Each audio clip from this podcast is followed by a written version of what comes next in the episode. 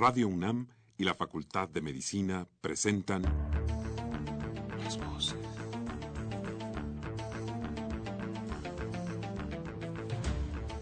Voces. Las voces. Las voces. Voces. Las voces de la salud. Reflexión y análisis de las ciencias médicas. Acompáñenos.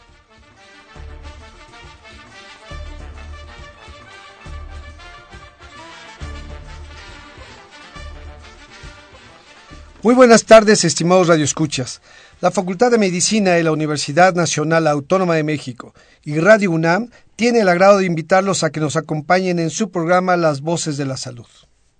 Soy el doctor Eduardo González Quintanilla y el día de hoy vamos a hablar de el VIH-Sida y los niños. Se encuentra para ello con nosotros la doctora Noris Pavia Rus.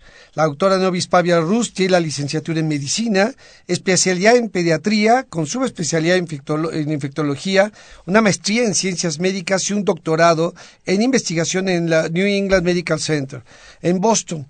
Es jefa de la clínica para niños con VIH-Sida de la Facultad de Medicina de la UNAM y se ubica esta clínica en el Hospital General de México. Doctora, muy buenas tardes y gracias por estar con nosotros. Buenas tardes, doctor González. Muchas gracias por la invitación. Muy bien. Como siempre, los queremos invitar a que se comuniquen con nosotros a través de los siguientes teléfonos. 55 36 89 89 con cuatro líneas. Lo vuelvo a repetir. 55 36 89 89 o al 01800 505 26 88 con Lada sin costo.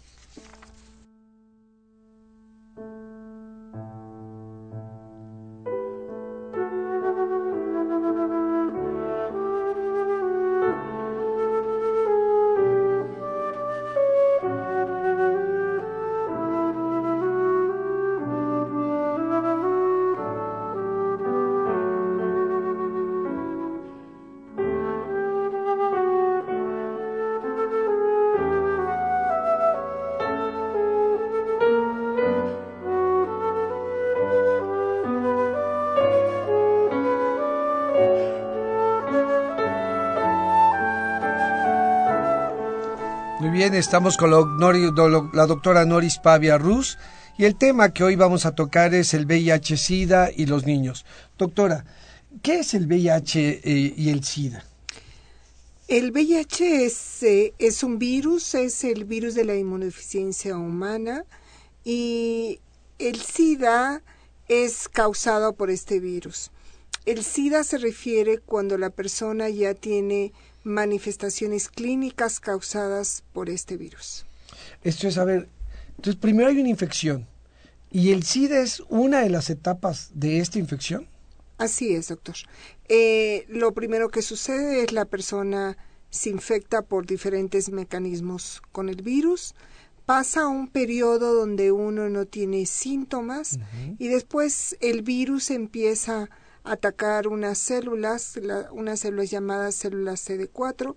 Estas células las destruye el virus, baja las defensas de las personas y secundario a esto empiezan a presentarse enfermedades, empiezan a presentarse infecciones. Si la persona no recibe manejo, recibe tratamiento, el antirretroviral que se requiere, la persona fallece. Entonces es una infección y una de las últimas etapas o las etapas ya adelantadas de la enfermedad es, es lo que llamamos SIDA. Y todo esto se debe a un ataque de este virus a unas células. ¿Por qué es importante que estas células CD4, donde decía, ¿por qué es importante que, eh, que sea estas células donde ataca el virus? El, este tipo de células tiene unos receptores especiales a los cuales se pega el virus. Entonces el virus al pegarse a estos receptores hace que las destruya el virus mientras está replicando dentro de estas células. Entonces, estas células las necesitamos en el organismo para podernos defender de infecciones. Entonces, es una de tantas células que necesitamos. Entonces, si no las tenemos porque el virus la está destruyendo, pues nos enfermamos de las células entonces que nos sirven para defendernos de otras enfermedades o de las enfermedades, lo que hace este virus es atacar una de las de estas células, es como si atacaran los tanques de nuestras defensas y nos dejan sin ellos. Así es. Tenemos varias células de defensa en el cuerpo. Tenemos neutrófilos y otro tipo de células, pero las células CD4 también son muy importantes. Y estas son las células específicas, las células blancos son las células que ataca el virus principalmente. Y por eso es que, que pasan después las... Eh, en el, en el SIDA nos decía, empieza a haber manifestaciones, y estas manifestaciones tienen que ver con otras con infecciones, con otro tipo de infecciones, o cuando bajan nuestras defensas, o cómo es lo que ocurre en estas. Eh? Sí, generalmente son infecciones, pueden haber otro tipo de enfermedades, pero lo más frecuente son infecciones. ¿Qué tipo de infecciones podemos tener? Principalmente niños, que es el área que manejamos.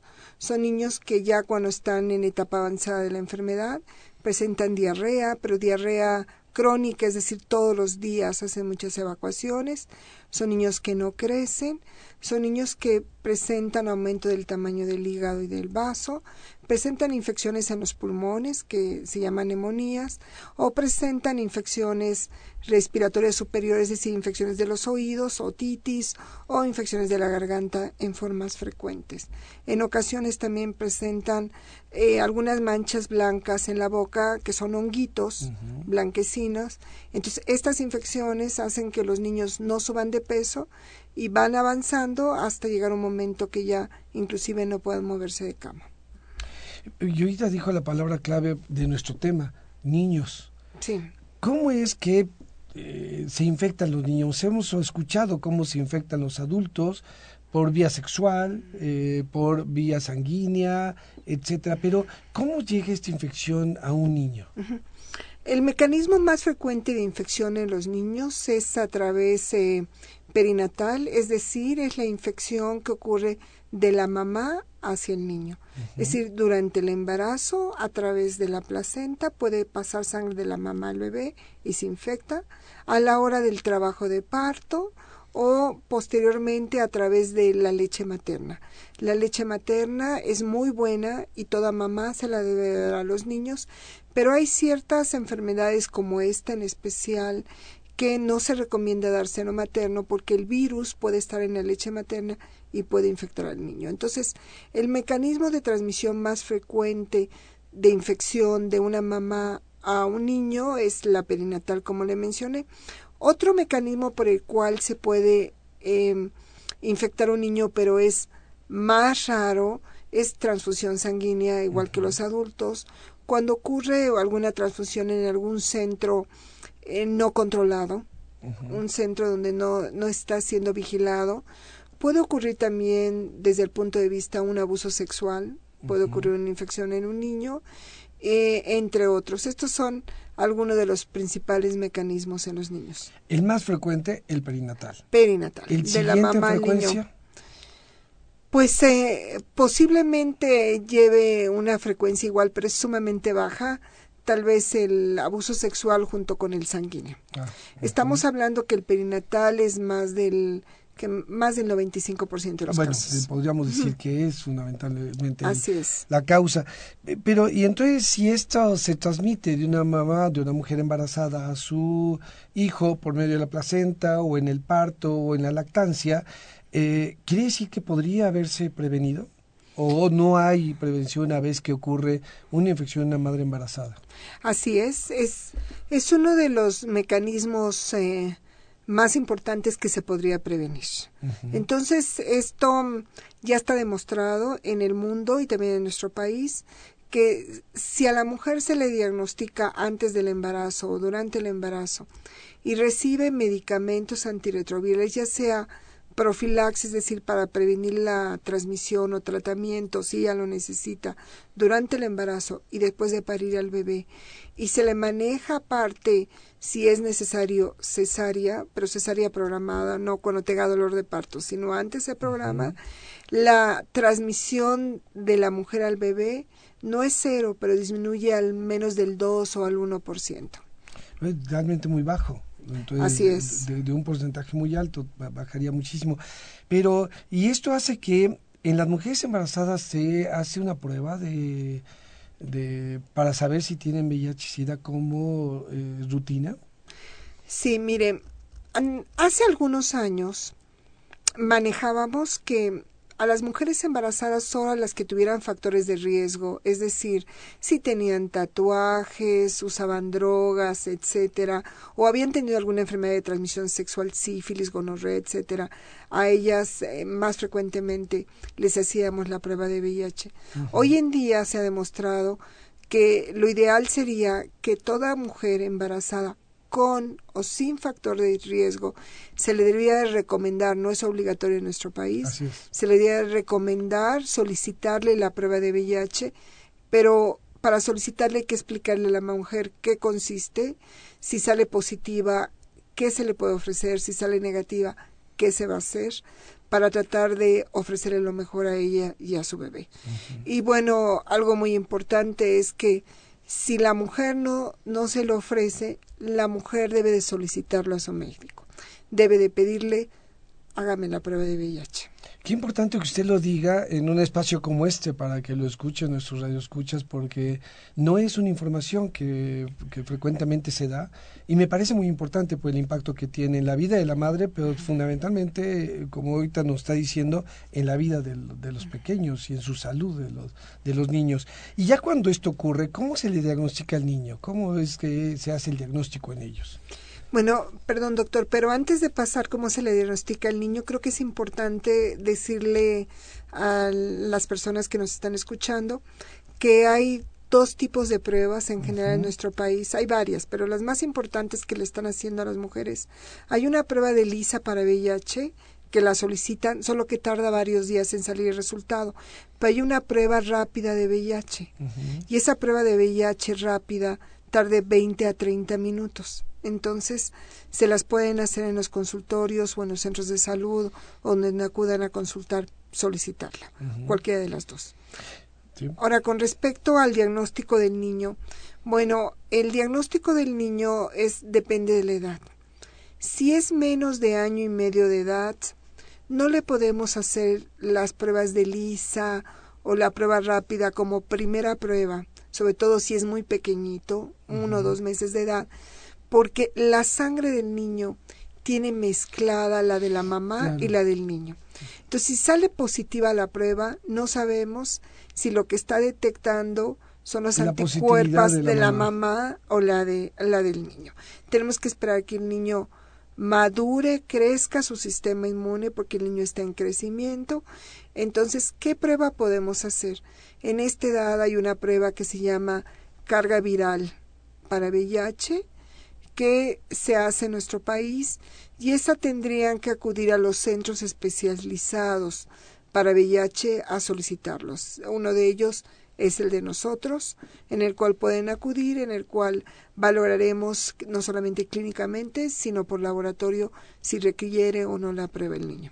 Esto es, eh, cuando dice nosotros es el Hospital General de México y ahí está la unidad de atención a niños con VIH. Sí, la clínica para niños con VIH de la UNAM en el Hospital General de México, allá con mucho gusto los podemos atender. Y cuando son mayores de, un año y medio, porque si esto ocurre en los menores de un año y medio, cuando son mayores de un año y medio, ¿cómo se hace esto? Cuando son mayores de año y medio, generalmente utilizamos las mismas pruebas que el adulto para detectar anticuerpo, pero no recomendamos la prueba rápida, recomendamos la prueba de lisa para VIH que se lo hacemos a los niños mayores de año y medio y si la prueba sale negativa, bueno, hay una valoración clínica y el médico decidirá si está o no infectado.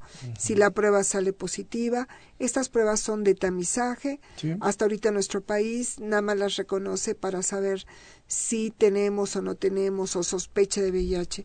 Si sale positiva, pasamos a la siguiente prueba que se llama Western Blot, que es una confirmatoria.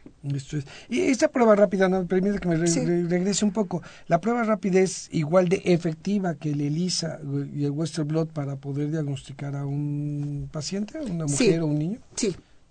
Sí, eh, lo que es lo que llamamos sensibilidad y especificidad es igual de efectiva en, en, esta prueba rápida que la prueba de ELISA. Muy bien. Y, después, el, el paso siguiente, cuando es positivo, ¿qué ocurre? Bueno, si tenemos un niño que es positiva al, al virus de VIH, ya lo confirmamos, entonces eh, tenemos que tener la prueba de carga viral. La carga viral para VIH significa eh, con ella vamos a ver cómo se está replicando el virus, cuántas copias del virus hay en la sangre, es lo que nos está detectando esta prueba. Y también hacemos otra prueba que se llama las células CD4. Queremos saber cuántas células de defensa todavía tiene ese niño. De acuerdo a estos resultados y a la edad del niño, entonces se toma la decisión del inicio del tratamiento. Y en ese momento iniciamos tratamiento, pero esto es eh, previamente hay una discusión de quién va a ser el, el responsable del menor, quién va a ser el cuidador, si hay mamá, si hay papá, abuelitos, quién va a apoyar a la familia para tomar esta decisión. Porque un niño pequeño generalmente depende de un adulto para tomar las medicinas. Ellos no se la toman solitos. Y no solamente se ve eso, se requiere apoyo de psicología, no solamente para el niño, sino también para la familia. Es complejo entonces el, el tratamiento.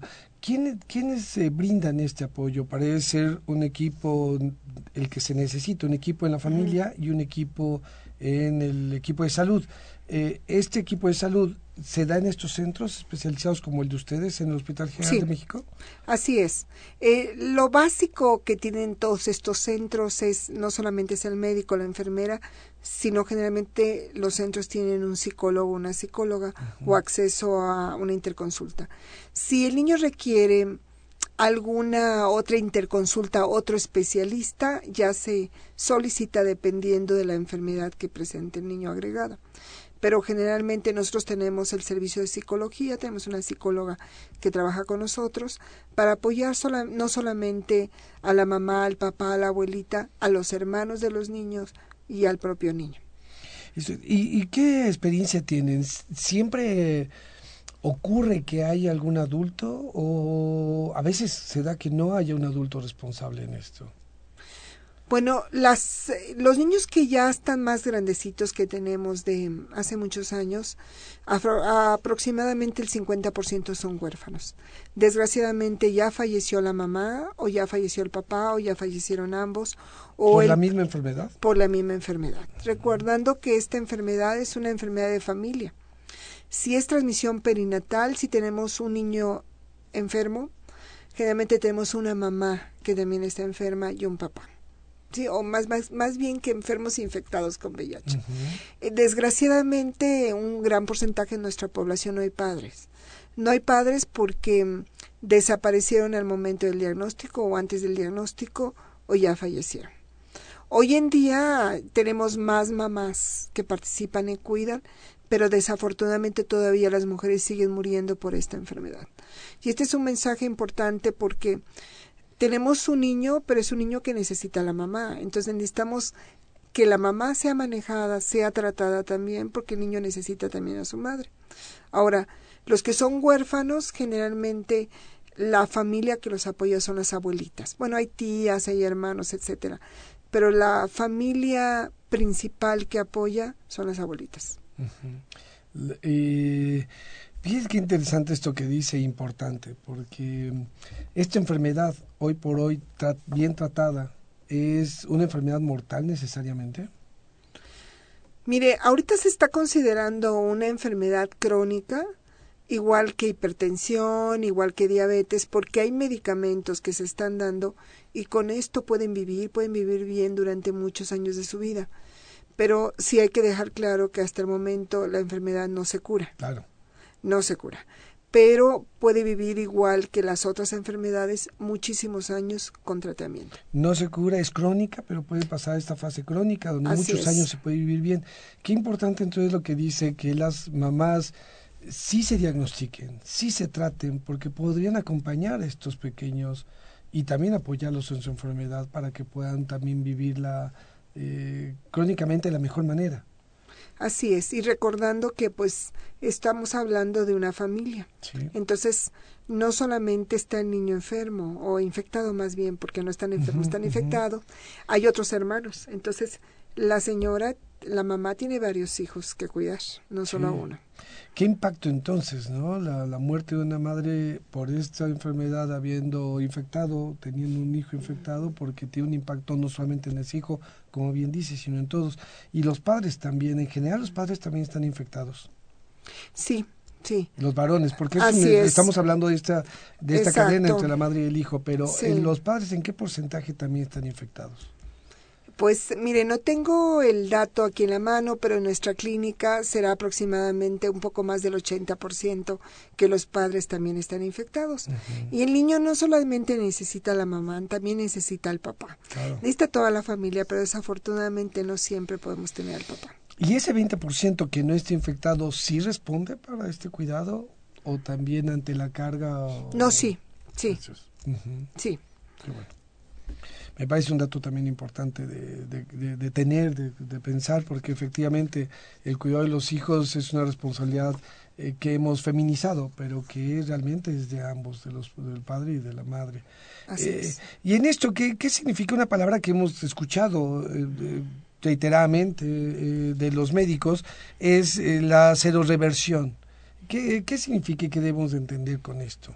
Mire, lo que está sucediendo es que el niño cuando nace, no el 100%, pero un porcentaje importante, eh, como eh, comentamos hace un momento, eh, pasa la sangre de la mamá al bebé a través de la placenta. Entonces el niño cuando sale o cuando nace tiene anticuerpos de la madre. Entonces sus pruebas son positivas, pero eso no significa que esté infectado.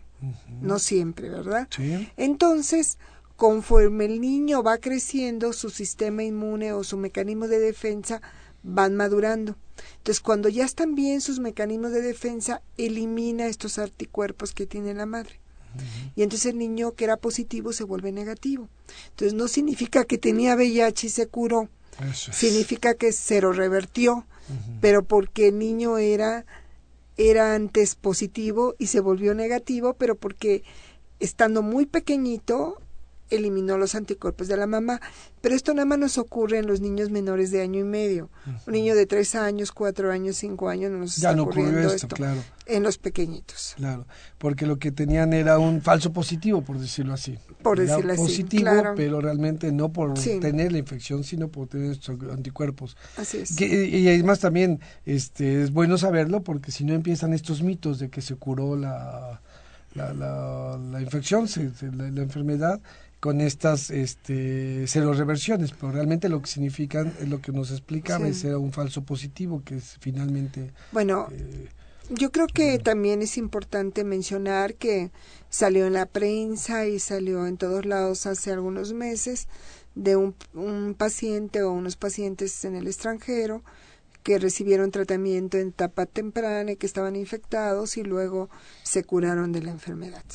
Estos son casos excepcionales que se están estudiando qué es lo que sucedió, pero no son niños de cinco años o seis años, estamos hablando de recién nacidos. Claro. Sí, entonces esto es un, un que caso que tomarlo por eso. Eh, todavía con cautela y no pensar, yo tengo a mi hijo de cinco años y se puede curar.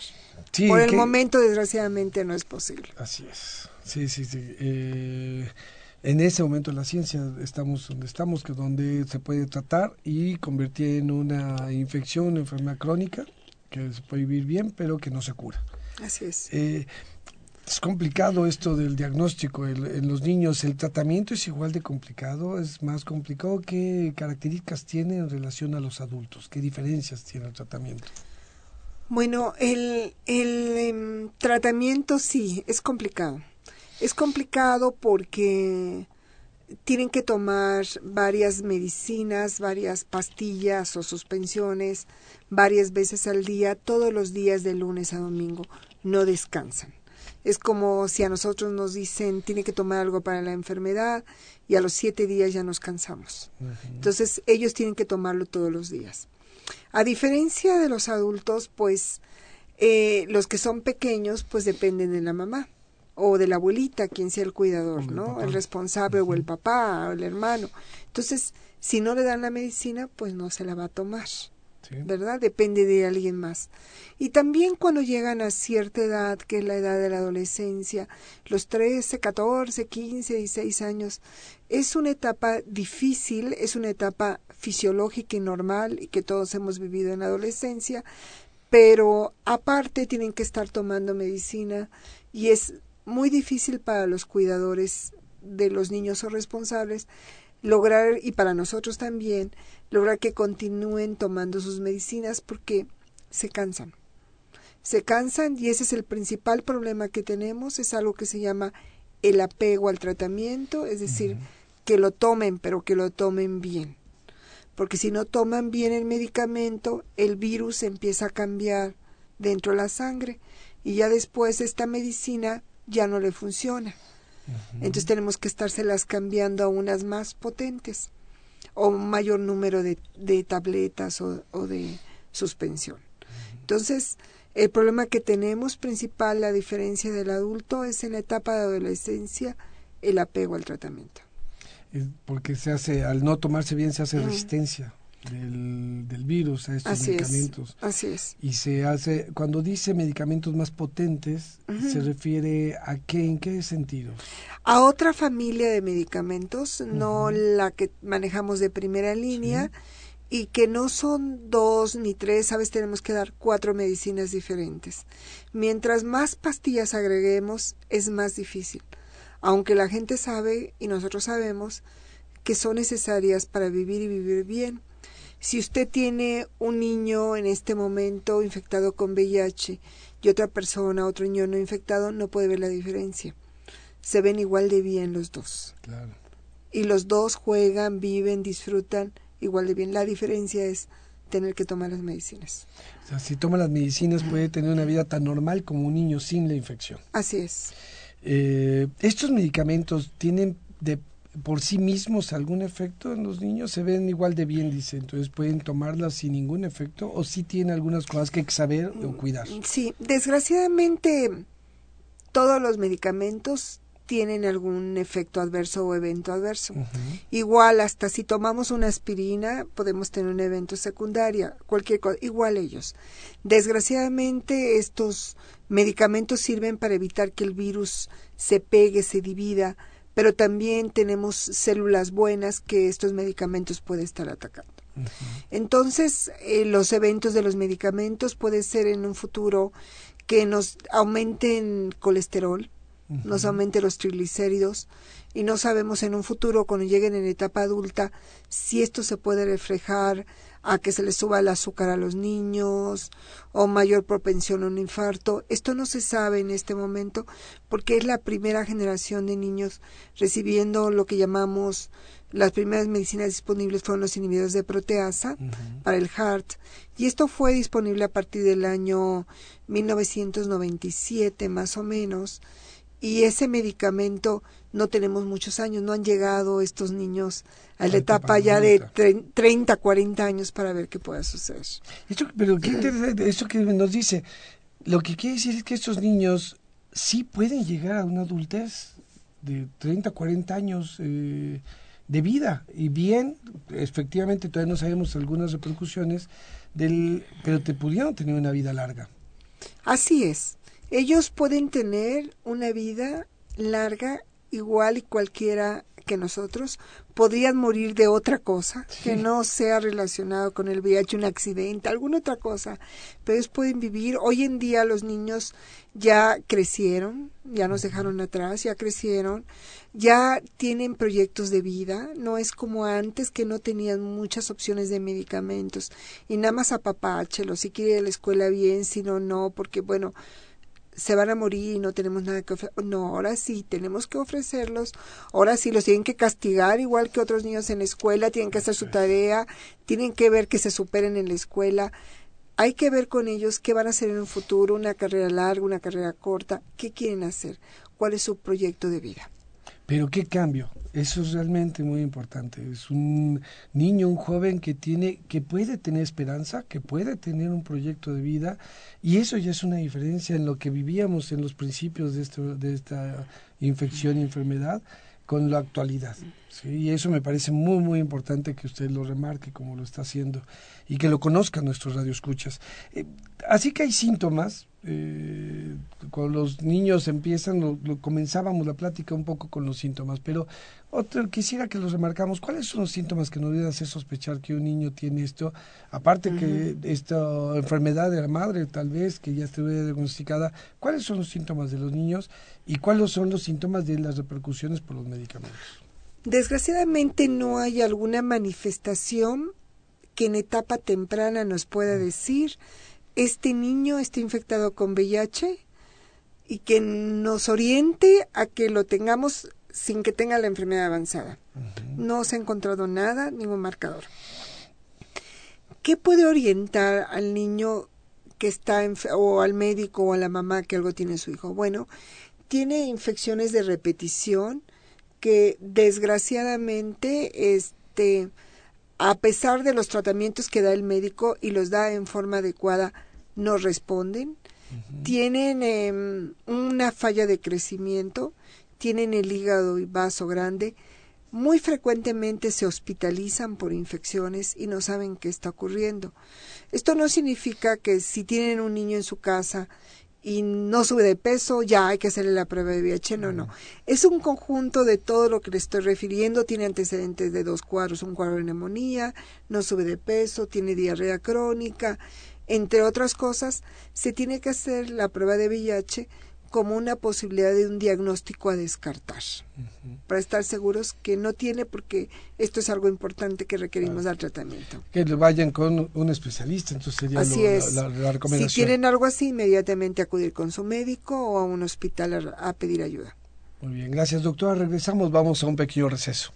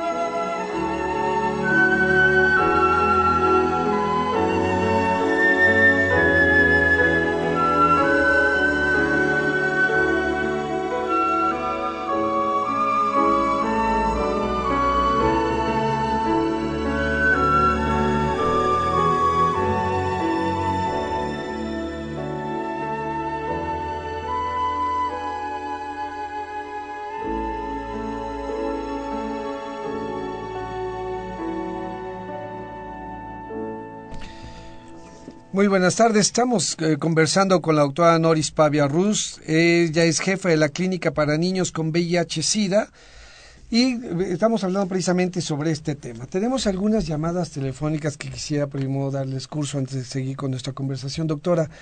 Y nos dice José Manuel García, de 54 años, de Iztapalapa. ¿Qué nos puede decir la doctora Pavia sobre investigar en células madres para el incremento de las células CD4 y CD8? Esa es una pregunta. Le voy a decir las eh, dos preguntas de José Manuel García. O sobre las personas que se han descubierto inmunes a esta enfermedad, por ejemplo, en África. Me preocupan los costos de los tratamientos antirretrovirales y que puedan ser objeto de una violencia económica institucional para aquellos que no pueden costearla? Bueno, con respecto a células madre y CD4, miren, hasta ahorita de lo que yo he revisado, no hay nada aceptado en los consensos que podamos dar células madre para subir los CD4 en los pacientes con VIH. Se están usando células madre para otro tipo de enfermedades, pero para SIDA, hasta ahorita en los consensos internacionales no está aceptado en este momento todavía utilizarlo. No sé si en un futuro. Con respecto a los la segunda pregunta El que descubrimiento era de inmunes de, de personas inmunes de esta enfermedad en África, nos dice. Sí. Dice, sí, no solamente en África, sino en diversas partes del mundo se ha descubierto de algún grupo de personas, las cuales son muy valiosas, que están en contacto con personas infectadas con VIH y no se infectan. No se sabe exactamente a qué se debe. El día que se descubra esto sería un boom porque hay muchos factores que se han mencionado, porque de allá vendría algo que se pueda producir para que la gente no se infectara, ¿verdad? Cuando se descubre una persona que tiene una pareja y que no se infecta, uno sí, uno sí, no, pues todo el mundo va sobre de ellos para estudiar diversos tipos de factores, para buscar algo que sea específico con lo cual se puede desarrollar. Desafortunadamente, no, no se ha encontrado. Antes se pensaba que había unos factores, unos receptores en las células, que eran los SR4, SR5, y se pensaba que la presencia de estos factores o la ausencia nos protegía. Pero bueno, ya otro grupo de investigadores ha dicho no. Hay personas que tienen los receptores, no tienen los receptores y de todos se infectan. Entonces, bueno, caen en contradicciones. Y con respecto al tratamiento, bueno, recordarle a la gente que el tratamiento en nuestro país es gratuito. El tratamiento antirretroviral es gratuito para los pacientes. Para los pacientes. Es decir, los pacientes no están pagando un quinto por estos medicamentos los que no tienen derecho a biencia. El que tiene derecho a biencia, pues se lo da el Seguro Social, se lo da el ISTE o la institución a los cuales pertenezcan. Y tiene razón la persona que llamó, es un costo, es un costo grande.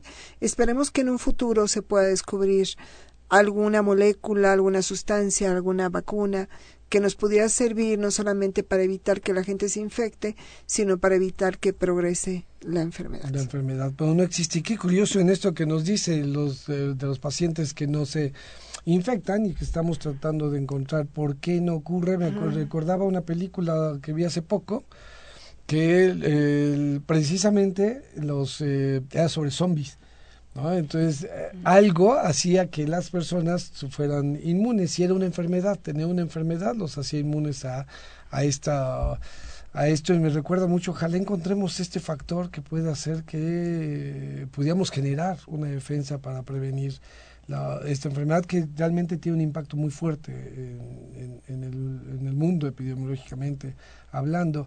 Eh, ¿Por qué se debe, a qué se debe? Algunos, estamos hablando ahorita sobre cómo prevenirlo, cómo hacer que no nos infectemos, pero también existe la otra parte. Hay niños, personas que tienen una evolución eh, muy rápida de la infección, ¿sí? Y otros es tardía o más lenta. ¿A qué se debe? ¿A estos factores de defensa? Sí. ¿O cuáles son los, eh, las causas por las que en unos es una evolución muy rápida y en otros una evolución más lenta? Fíjese que a nivel de pediatría, a diferencia de adultos, hay muchas cosas que desgraciadamente todavía se están estudiando, hay muchas cosas que todavía no se sabe.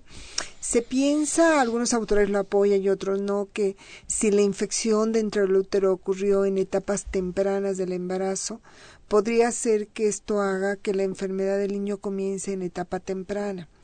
También hay otras cosas que discuten, es la presencia de los receptores y correceptores. Esto haga que unos pacientes evolucionen más rápido que otro, pero no hay en sí algo que nos indique este niño va a progresar más rápido su enfermedad que el otro. No hay todavía hasta ahorita un marcador preciso para podernos decir. Lo que sí sabemos es que tenemos un porcentaje de niños que progresa su enfermedad rápidamente durante el primer año o año y medio de vida y mueren rápido. Incluso sin tratamiento en África se consideraba que el 50% de los niños morían antes de dos años de edad por complicaciones de la enfermedad. Ahora, este, yo creo que esto es muy importante porque también hay una población pequeña, como se calcula un 5%, 10% de niños que son sobrevivientes a largo plazo, es decir, perdón, más bien que sobrevivientes progresores a largo plazo. Entonces, estos niños no tienen manifestaciones clínicas. Llegan a los 8 años, 9 años, 10 años de edad sin manifestaciones. Aún sin tratamiento. Sin tratamiento, sin nada. Entonces, lo malo es que tampoco los diagnosticamos en ocasiones. Entonces, antes, eh, pues, era, si eres hijo, tu mamá tiene VIH y tiene un niño pequeño, se le hacía la prueba, pero solo a los niños que eran menos de dos años, menos de cinco años. Hoy en día no. Si tú tienes una mamá que está infectada y tiene un hijo de 14 años, hazle la prueba. Claro. Hazle una prueba de VIH, solo una. Examínalo, por supuesto, pero hazle una prueba para estar seguros que no es un, un progresor a largo plazo. Claro. Bueno, este mensaje es para los radioescuchas no médicos y para los médicos. Claro. Sí, este es, eh, si se tiene una paciente, una familia infectada, todos son sujetos de, de investigar, todos son sujetos de hacerle pruebas entonces. Claro. Ya sea porque son niños eh, que puedan ser estos progresores lentos o ya sea que sea el compañero de la madre, por ejemplo, los que pudieran estar ahí. Y viene el caso el lema de este año, ¿no? Del 2013 de juntos podemos llegar a hacer infecciones hasta la prueba. Entonces, para poder llegar a no infectar a alguien o que no nos infecten, pues nos tenemos que hacer la prueba para saber qué nos está sucediendo. Sí, en el entendido que alguien que se hace la prueba y es positivo, tiene que tener algunas eh, acciones y decisiones para no infectar a otros. Así es. ¿no? es qué responsabilidad. ¿No? ¿Qué responsabilidad de la sociedad en su conjunto? ¿Qué, qué responsabilidad de las personas en lo individual eh, en cuanto tenemos esta información? Por eso le invitamos, porque sabemos que íbamos a tener este impacto esta, de información, que además es lo que nos ayuda a poder modificar eh, conductas, ¿no? conductas de riesgo, que me parece muy importante y porque finalmente todo este conocimiento nos ha llevado a que la infección del VIH-Sida tenga otra, otra cara, eh, tenga un concepto diferente. Cuando empezó hace mucho tiempo, eh, VIH-Sida era igual, primero VIH y SIDA era casi lo mismo. ¿no? No, no diferenciábamos este tiempo, esta temporalidad, pero además era, tenía cara de muerte. Eh, hoy el concepto de VIH-Sida ha cambiado. ¿Cuál es y cómo, cómo hacerlo diferente? Sí, por supuesto que ha cambiado. No es lo mismo tener infección por VIH, tener SIDA es completamente diferente. Quedamos que eh, positivo, tener VIH es una etapa temprana, no tenemos manifestaciones, el pronóstico, qué va a pasar con el paciente va a ser mejor que cuando ya tenemos la enfermedad, tenemos SIDA. Aunque hay que recordar que seamos seropositivo, tengamos SIDA, podemos contagiar a otra persona. ¿Sí? Se tiene que utilizar el condón para tratar de evitar el contagio de una persona a otro. Por otro lado, son personas, igual que cualquier persona, son personas pensantes, son personas productivas, son personas con sentimientos igual que cualquier persona. Y sigo insistiendo, si estuviéramos aquí 10 presentes, podría haber uno o dos infectados y no lo sabemos porque todos estamos iguales. La diferencia nada más es el medicamento, que necesitan el medicamento. Podría haber en esto uno o dos infectados, o ocho o nueve. Así es. Infectados. O sea, la verdad es que podría ser cualquiera. Sí. Porque está esto. Y sin embargo, esto que nos dice es importante. Aún infectados somos unas personas.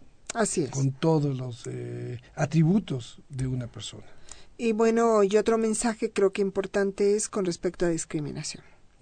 El, eh, todavía existe discriminación, discriminación por parte de la sociedad, por parte de la propia familia, por parte del personal de salud, médico y paramédico, todavía existe en el mundo, existe en nuestro país y eh, principalmente la discriminación que ocurre es por eh, falta de conocimientos, es porque las personas eh, no conocen los mecanismos de transmisión, piensan que por darle la mano a una persona se va a infectar de VIH y esto hay que tomar, decirlo claramente, eso no existe. Entonces, esto hace que la gente tenga miedo y por eso discrimine. Y digo la propia familia, porque cuando acaban de saber el diagnóstico de VIH, tienen miedo, los sacan a veces de la propia casa porque piensan que van a contagiar a todos por el aire o por alguna circunstancia porque no saben.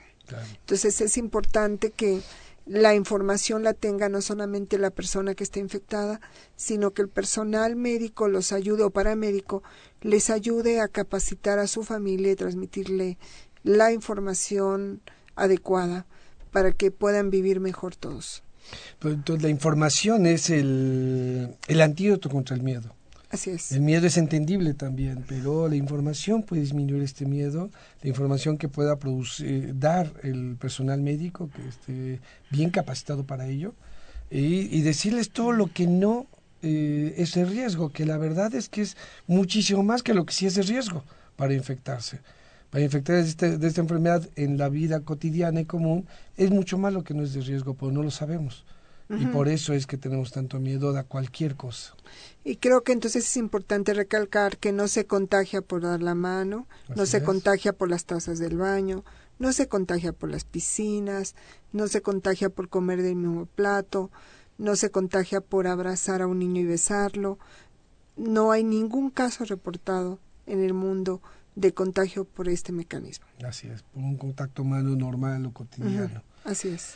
Muy bien. ¿Y, qué es, una vez que ocurre todo esto, ya tenemos al, paciente y, se da este tratamiento largo, eh, ¿es algo que llamamos tratamiento de soporte o es algo diferente? No, le llamamos el tratamiento antirretroviral. Es un tratamiento altamente activo o altamente intensivo, que es una combinación de tres, generalmente es una combinación de tres medicamentos. Sí, lo que le llaman el cóctel. Un cóctel, así le llamamos cóctel, pero es un tratamiento antirretroviral. ¿Y el de soporte qué es? ¿Existe el término o no existe?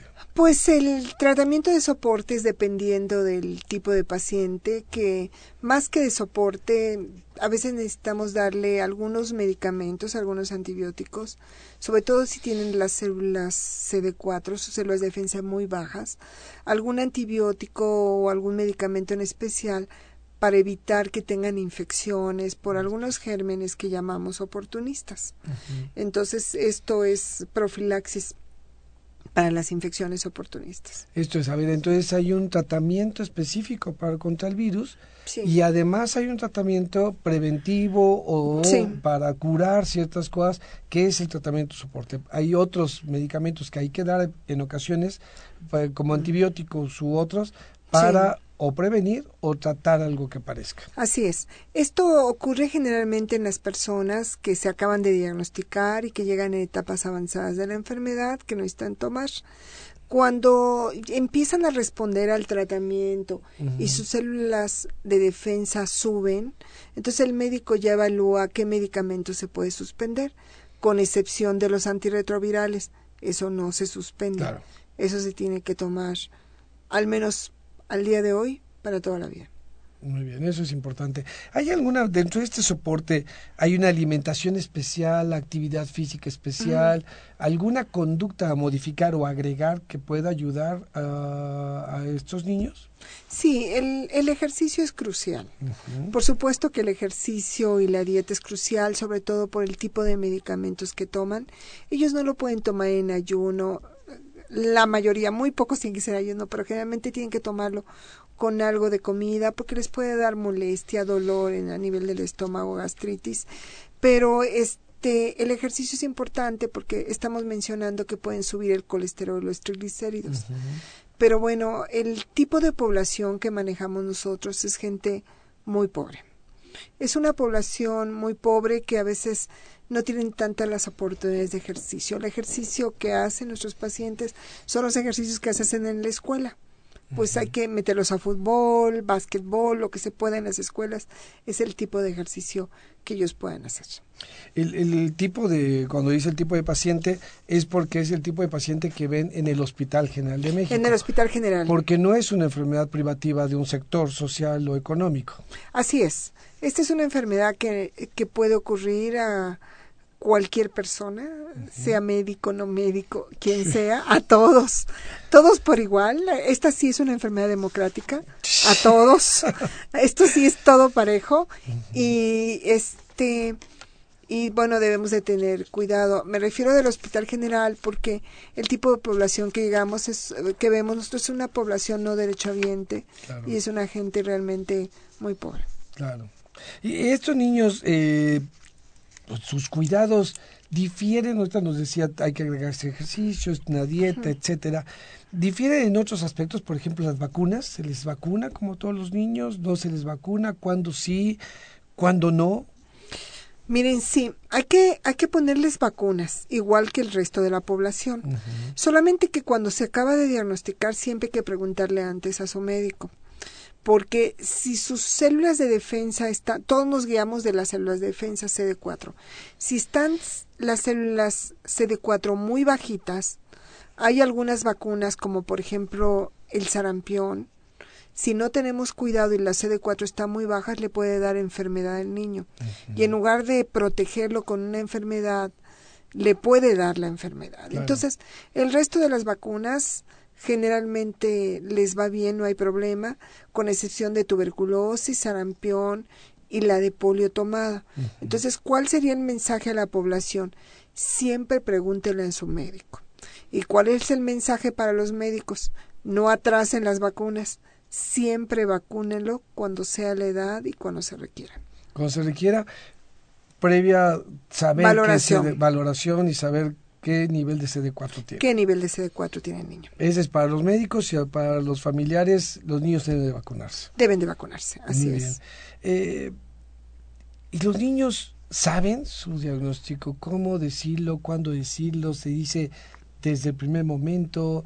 eh, cuando ya pueden entenderlo? ¿Cuándo es cuando se les da el diagnóstico? Bueno, eso le llamamos revelación del diagnóstico para los niños. Entonces hay una revelación del diagnóstico parcial y una total. La parcial es que lo pueden manejar de diferente manera los médicos, la mamá, la psicóloga, trabajador social, como por ejemplo que estás enferma de tus defensas, pero no decirles per se cómo se llama la enfermedad, porque ellos todavía no pueden entender qué está sucediendo. Ellos nada más comprenden que van al hospital y que les están picando, les están sacando sangre y toman medicinas.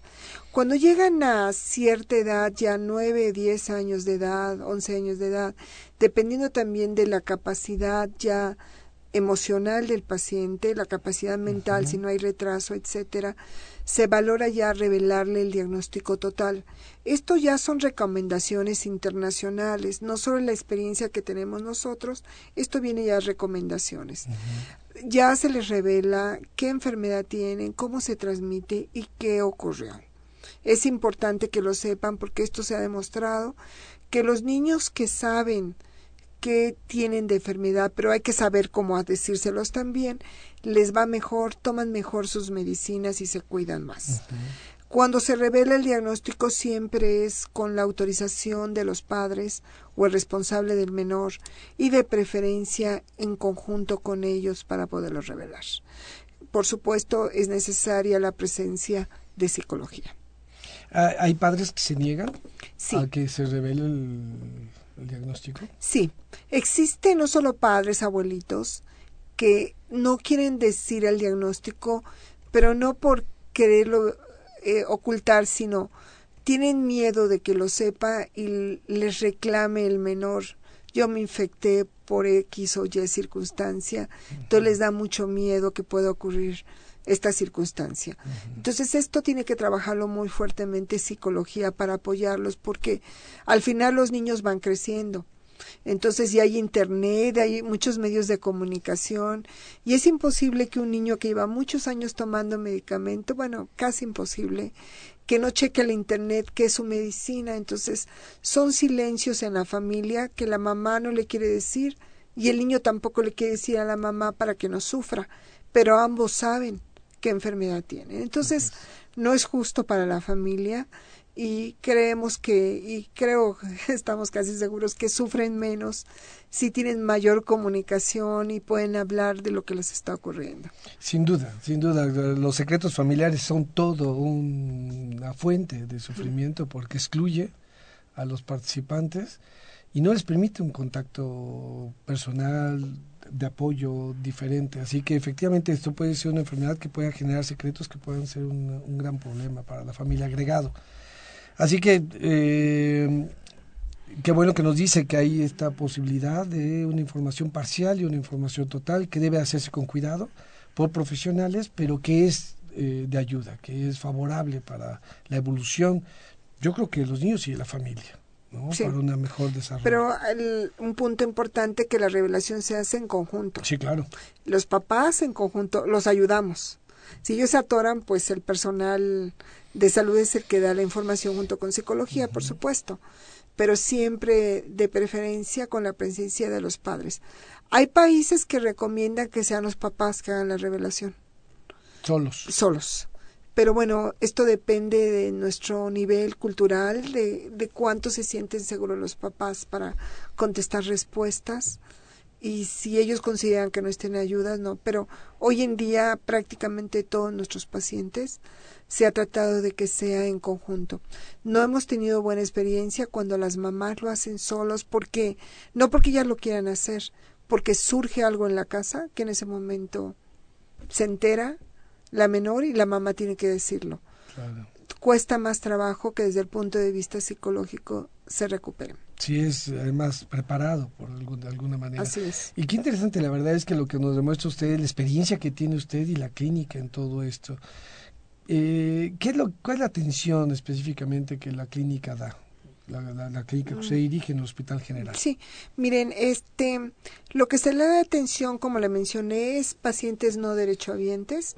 Si va algún paciente derechohabiente, nada más es una consejería o, o darles una segunda opinión.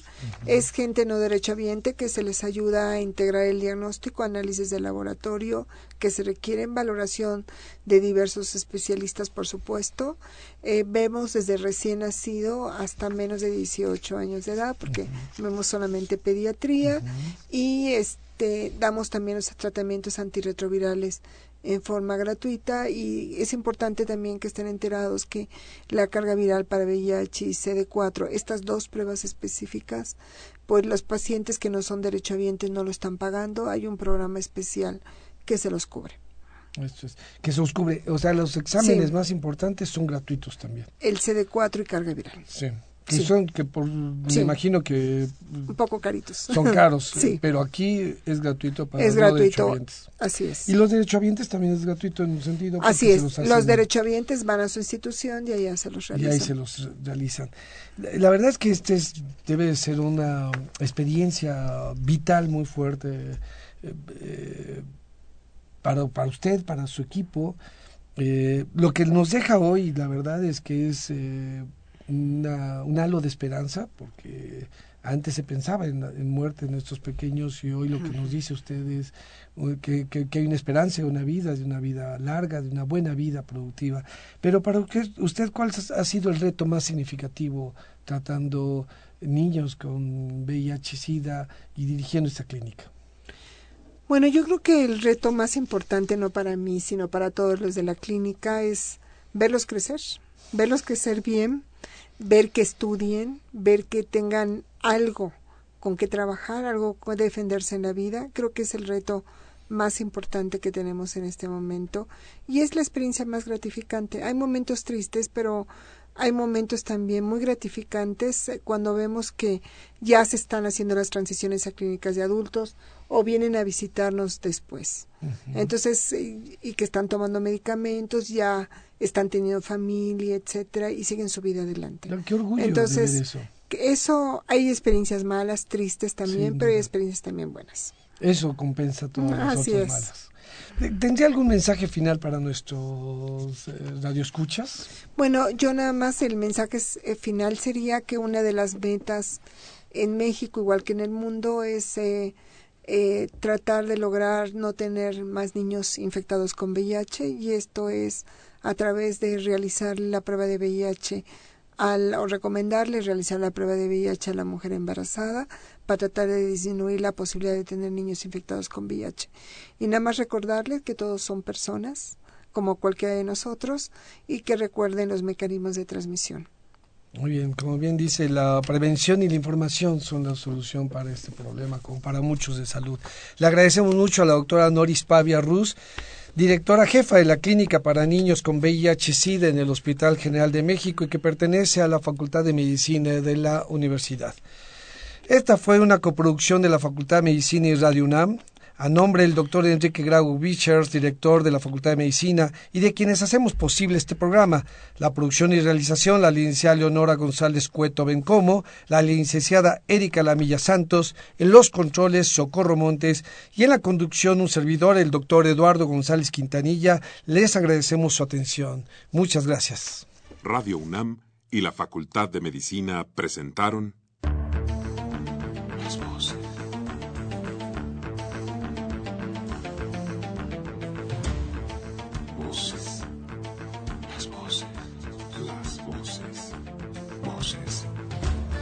Las voces de la salud.